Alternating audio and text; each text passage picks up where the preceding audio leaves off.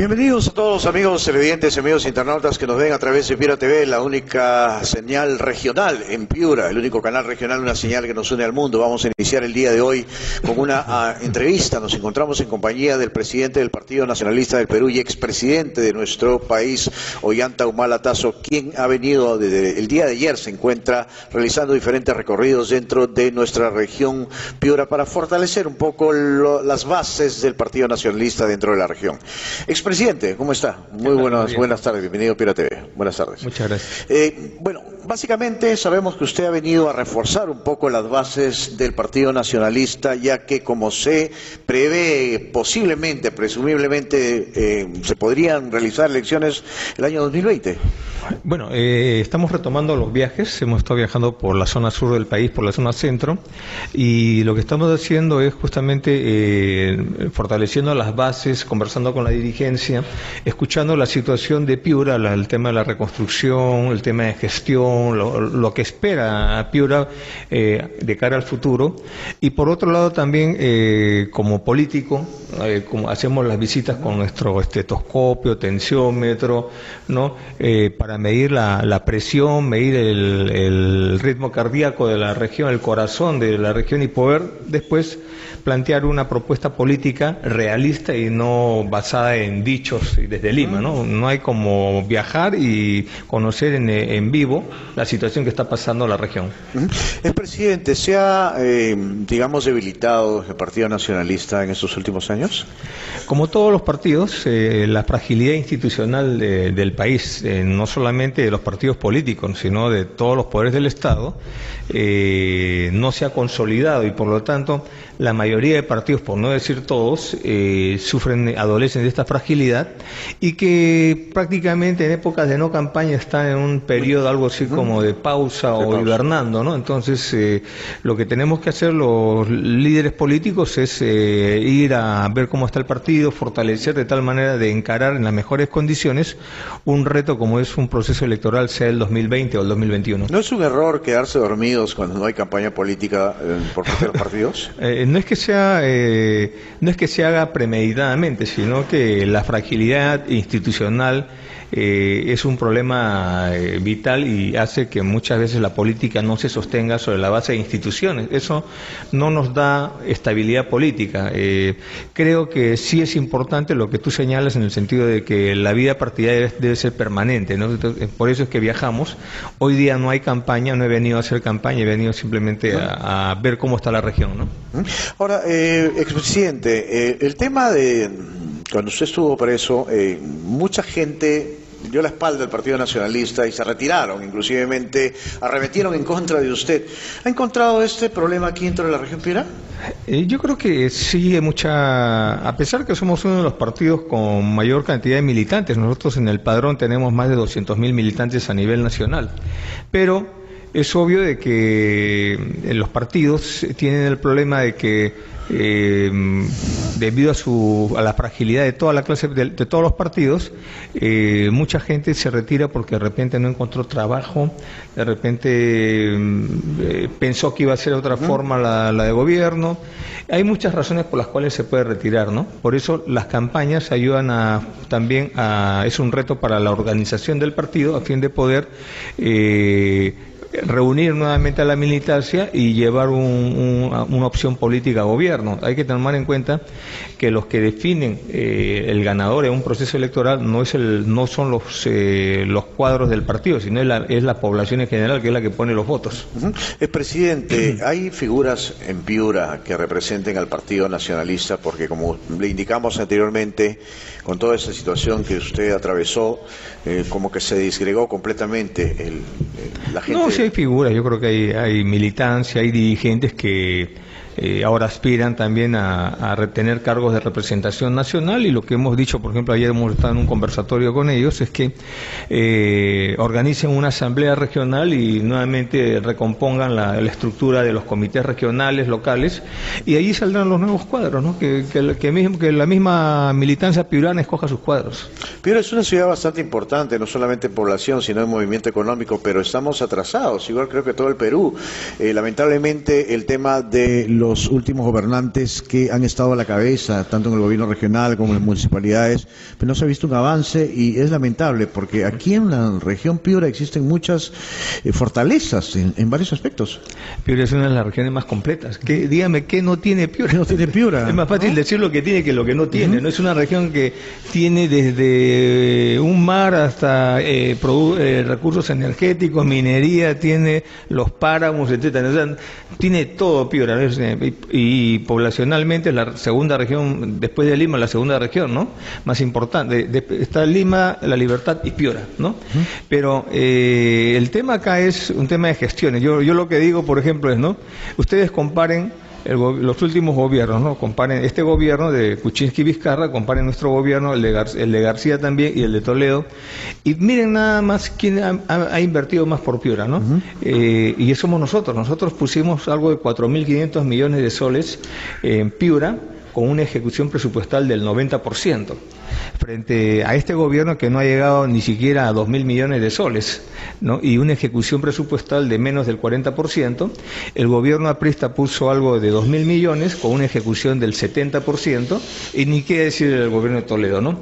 Miren la cantidad de programas sociales que me da gusto. Ayer he estado por los valles de Sechura, en el Bajo Piura, y he visto cómo ha llegado Pensión 65, cómo ha llegado Jaliwarma, Beca 18, etcétera. Esos programas de gobierno se instauraron durante su los creamos nosotros, los inauguramos y además creamos un ministerio rector de todos los programas sociales, que es el MIDIS, ¿no? Acá la, la carretera, la autopista del Sol, la, vía de evitamiento con los tréboles, todo eso lo inauguramos un trébol y dejamos el financiamiento para el otro.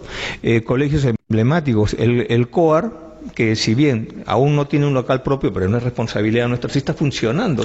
Pero un problema con los COAR La longitudinal de la sierra. El, COAR, eh, presidente a nivel nacional, así como los colegios emblemáticos, más que todos los colegios emblemáticos, se ha dado un grave problema y vemos que en varias regiones he tenido la oportunidad de, de viajar y conocer y laborar también en varias regiones y vemos que esto de los colegios emblemáticos hay muchos que se han quedado en la detenida, la construcción de quién dependería eso ya, si los presupuestos fueron asignados a estos colegios para un una reestructuración total de la infraestructura. Eh, estando, hablando de esto ahora, 2019, eh, corresponde directamente a la responsabilidad al gobierno central, al actual gobierno central. No corresponde ni siquiera me parece que al gobierno regional, porque esa ha sido una política del gobierno central del Minedu.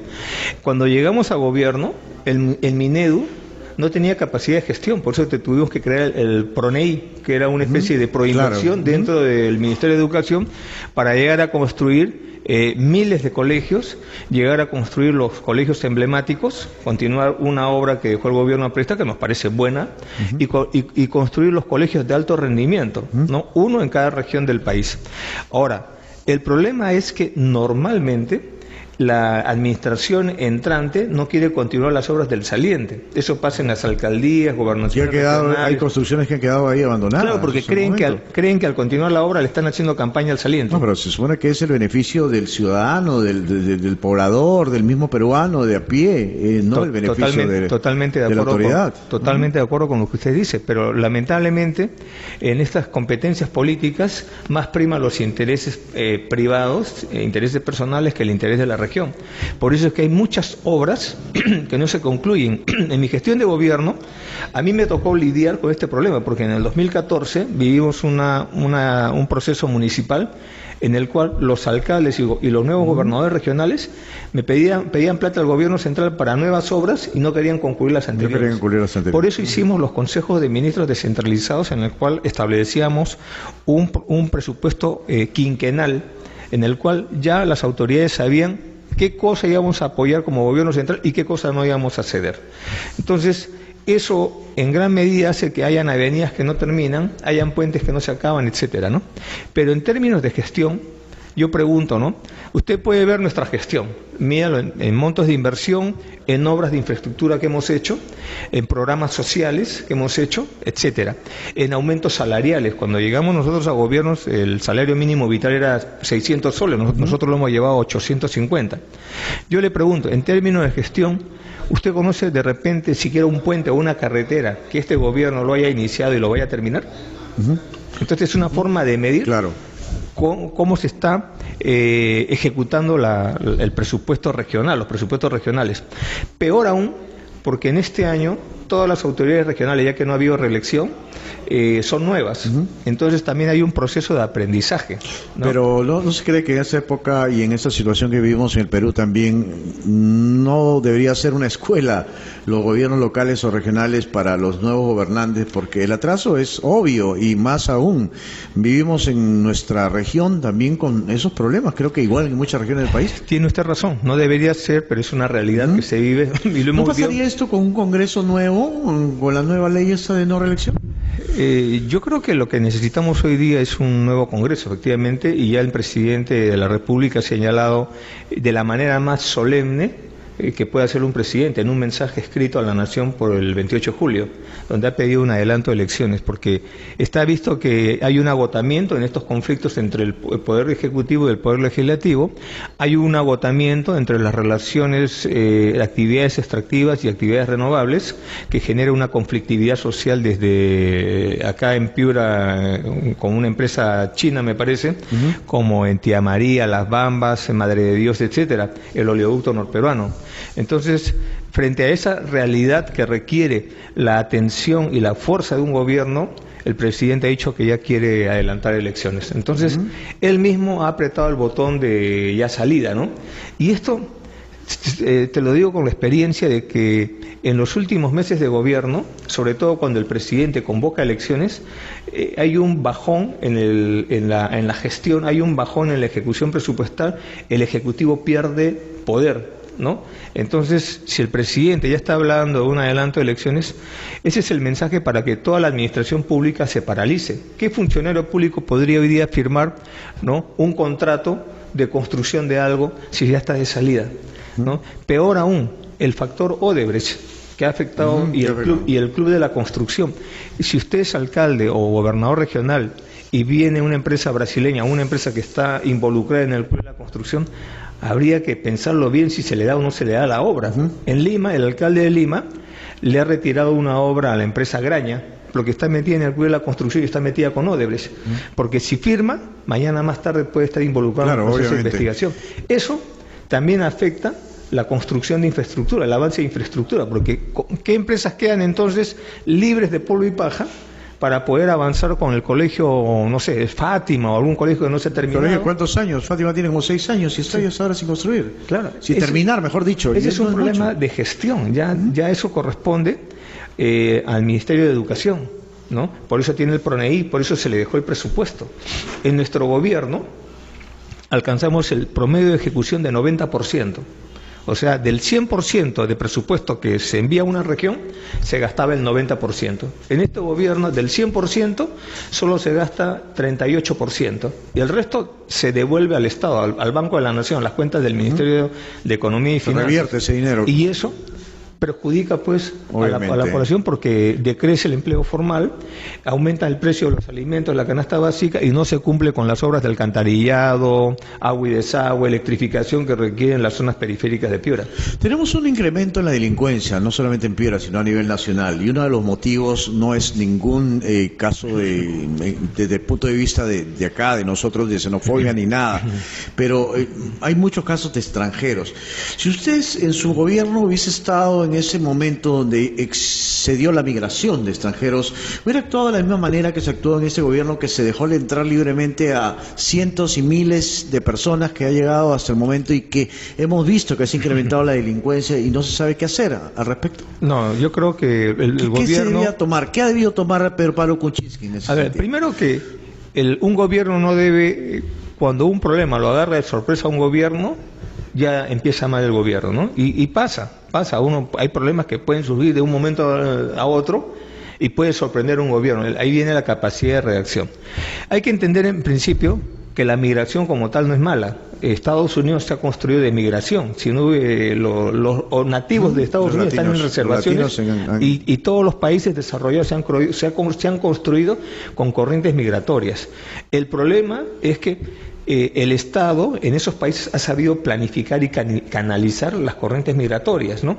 Por ejemplo, hoy día en el Perú, y estoy seguro que en Piura, tenemos, tenemos un problema de médicos. Hoy día los médicos están centralizados en Lima o en las capitales de la costa, y en el interior no hay médicos. ¿no? Y el colegio profesional, el colegio de médicos restringe, ¿no? Porque tiene una ley que le permite hacer la homologación de títulos de médicos cubanos, etcétera, de otros países, ¿no?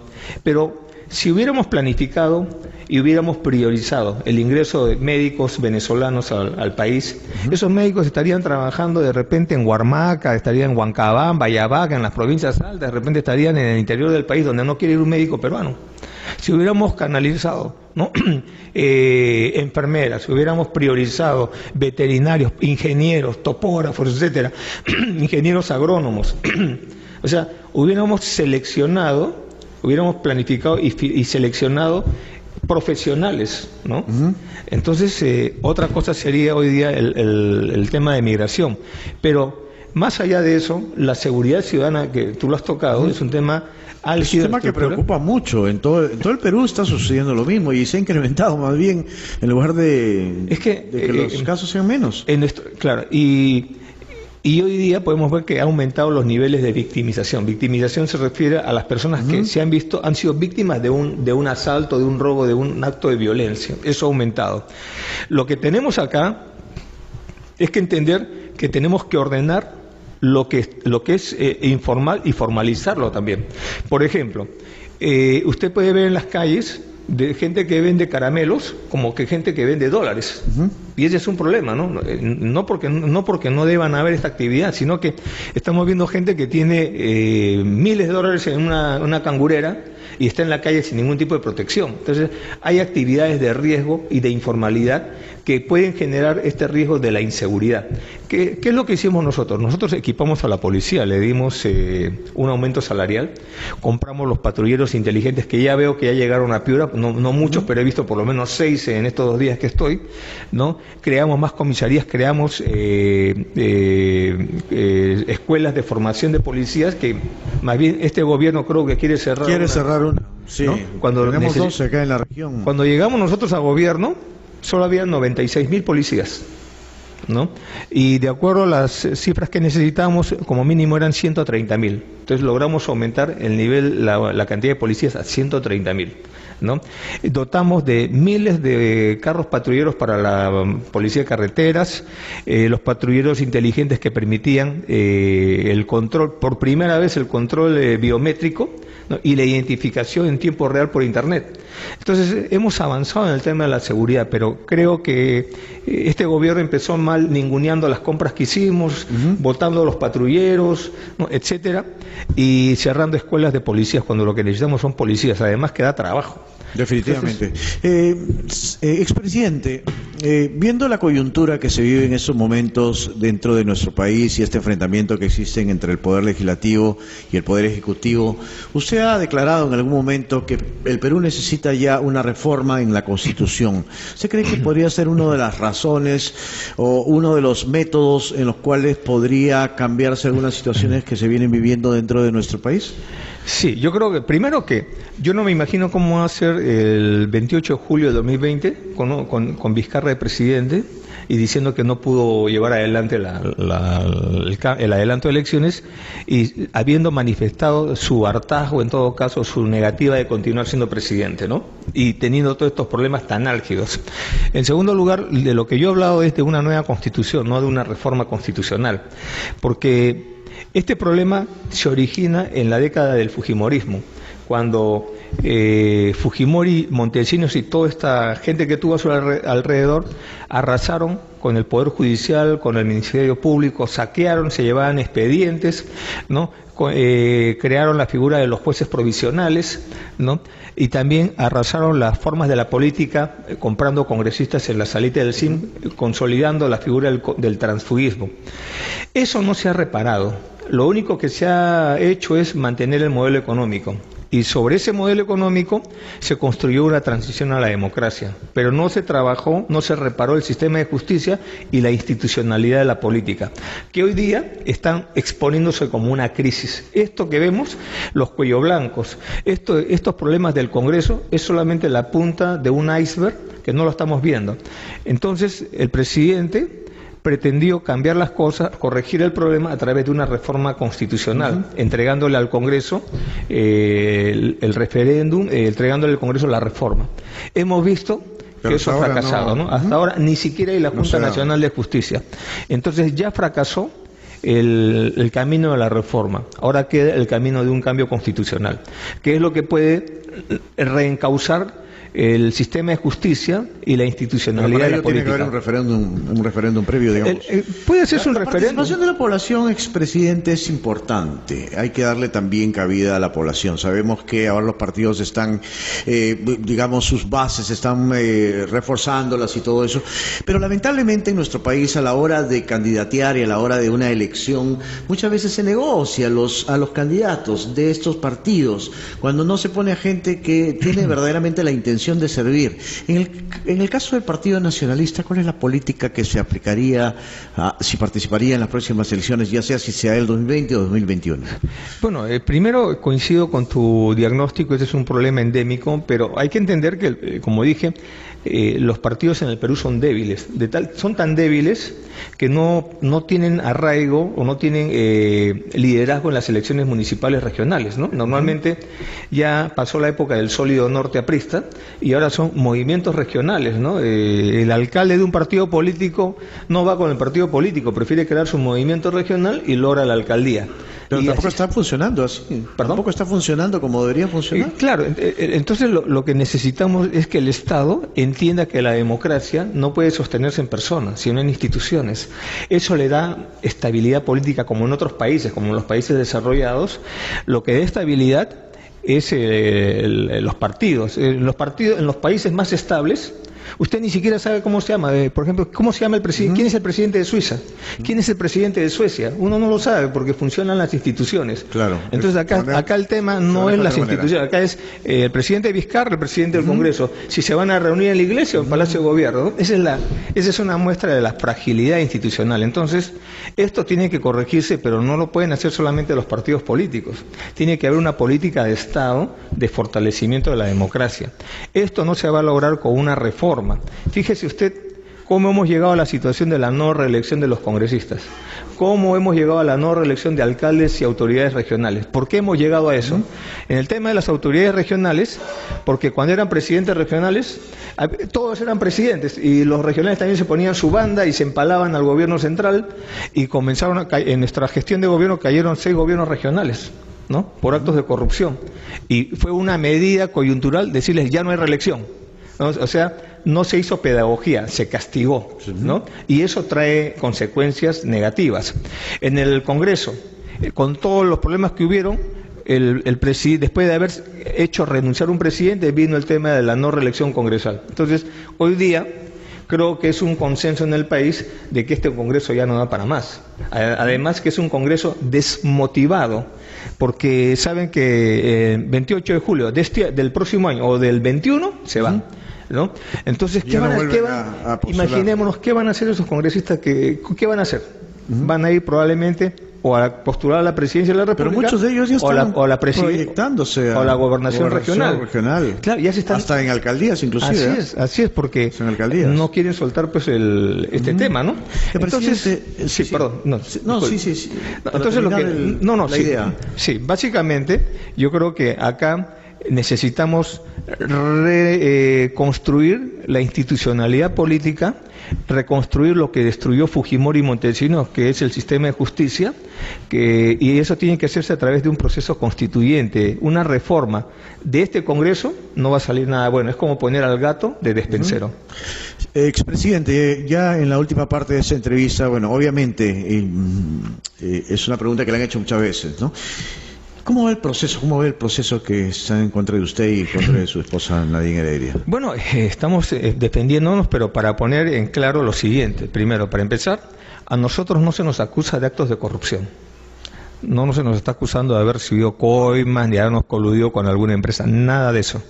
No se nos está eh, investigando o acusando por nuestra gestión de gobierno. Cosa que es diferente en el a, a, García, a Kuczynski, a Toledo, ¿no? a Fujimori, etcétera. En nuestro gobierno no es así. A nosotros la acusación básicamente es por supuestamente haber recibido aportes de campaña de la empresa brasileña. ¿no? Y eso, por si acaso, no, no estoy diciendo que lo hemos hecho, hemos rechazado esa imputación, pero eso tampoco es delito en el Perú. Ya que el financiamiento de los partidos políticos el Estado no lo da. Pero hay un monto también que es eh, tomado en cuenta para lo que es el financiamiento. Sí, efectivamente. Los aportes, digamos. Sí, aportes pero se- cuando un aporte excede a ese monto, o peor aún, si quieres, cuando un aporte excede ese monto y ni siquiera se reporta a la OMPE, eso no es un delito, eso es una falta administrativa y lo resuelve la OMPE. Quien debe resolver los problemas de aportes de campaña de los partidos políticos es, el, es el- la OMPE, el Jurado Nacional de Elecciones, y para eso hay una ley de partidos políticos. Aquí se ha criminalizado el aporte porque de, la de un tiempo a otro la Fiscalía ha tenido un poder, ha sido empoderada y estás viendo cómo hoy día, por ejemplo, ha pedido prisión preventiva para una persona, un expresidente de más de 80 años, por haber recibido unas visitas. Imagínense, a ese nivel estamos llegando, ¿no? Entonces, ese es en primer lugar. En segundo lugar, ¿no? Nosotros somos, o yo soy el único presidente que no se fugó del país, que he permanecido acá y he enfrentado todos los problemas que nos están abriendo. ¿Usted cree que es posible que un, un expresidente y su esposa, que no ha sido funcionaria pública, puedan, puedan ser investigados por más de 20 procesos, sea en Fiscalía o sea en el Congreso de la República? ¿No le parece algo raro? O sea, tantas cosas podemos haber cometido y todas se van archivando. De- nos han acusado desde contrabando hasta homicidio, pasando por lavado de activos, pasando por eh, eh, usurpación de funciones, etcétera. Con todo eso, nos han allanado nuestra casa, nos han incautado nuestra casa, nos han puesto prisión preventiva, etcétera. Y todo eso ha ido revertiéndose por el propio Tribunal Constitucional que le ha llamado la atención por escrito al fiscal y al juez por abusivos. Entonces nosotros estamos enfrentando todo esto y lo que creo que es, este es un linchamiento político envuelto en un papel celofán que es el sistema ju- judicial, criminalizando nuestro origen. ¿No? Entonces, esto es político, ¿En totalmente el político. futuro Yantumala podría volver a la política? Entonces, Bueno, estoy en la política porque soy el presidente del pero partido, ¿no? como lo- cabeza, digamos, principal. Eh, Bueno, en este momento soy presidente del partido. Mi interés eh, primordial es ahorita hacer docencia política y solucionar todos estos problemas judiciales que no nos dan tranquilidad. Pero aún así, eh, cada momento que puedo trato de viajar a las regiones del país, ¿no? Para, conocer ver un poco la realidad, lo Así que viene es. sucediendo. Así es. Muchas gracias, el presidente Ollanta Tazo por su visita y, y esperemos que vuelva pronto también a Pira, porque es bueno que, que se conozca la realidad. Una cosa es lo que se dice y otra cosa es lo que se ve, ¿no? Así es, así, y- ¿Un y- mensaje que tiene que darle usted? No, y, y lo mismo, creo que tienes razón, porque desde Lima también no se puede saber la realidad de Piura. En Lima es una ciudad muy bombardeada mediáticamente, pero la, la agenda de Lima no es la agenda de las regiones. A veces la gente cree que lo que se dice en Lima es lo que, es lo que se dice en las regiones. Acá hay un problema álgido de- del tema del sistema de infraestructura que fue arrasado por el fenómeno del niño y no se ha construido. Acá hay problemas de gestión, hay problemas de un enfri- enfriamiento de la economía, hay problemas de conflictividad social que no se están viendo en Lima. Estos problemas de Piura no están llegando a Lima, a la capital. Por eso es importante, Es importante, que, que viajemos y veamos en el terreno lo que está pasando. Definitivamente. Muchas gracias por su visita, eh, Muchas gracias a presidente, y suerte pues en ese viaje que creo que hasta hoy es, es Sí, su sí, visita acá, ¿no? sí, y ya hoy día en la noche retorno a Lima. Y ojalá que aparezcan nuevas eh, figuras también en el Partido Sí. Nacionalista que, que estén presentes para lo que serán las próximas ele- elecciones, ya sea congresales o las elecciones también para Congreso, para La presidencia. presidente regional y para gobiernos locales. Muchas gracias. A usted, muchas gracias. Muchísimas gracias.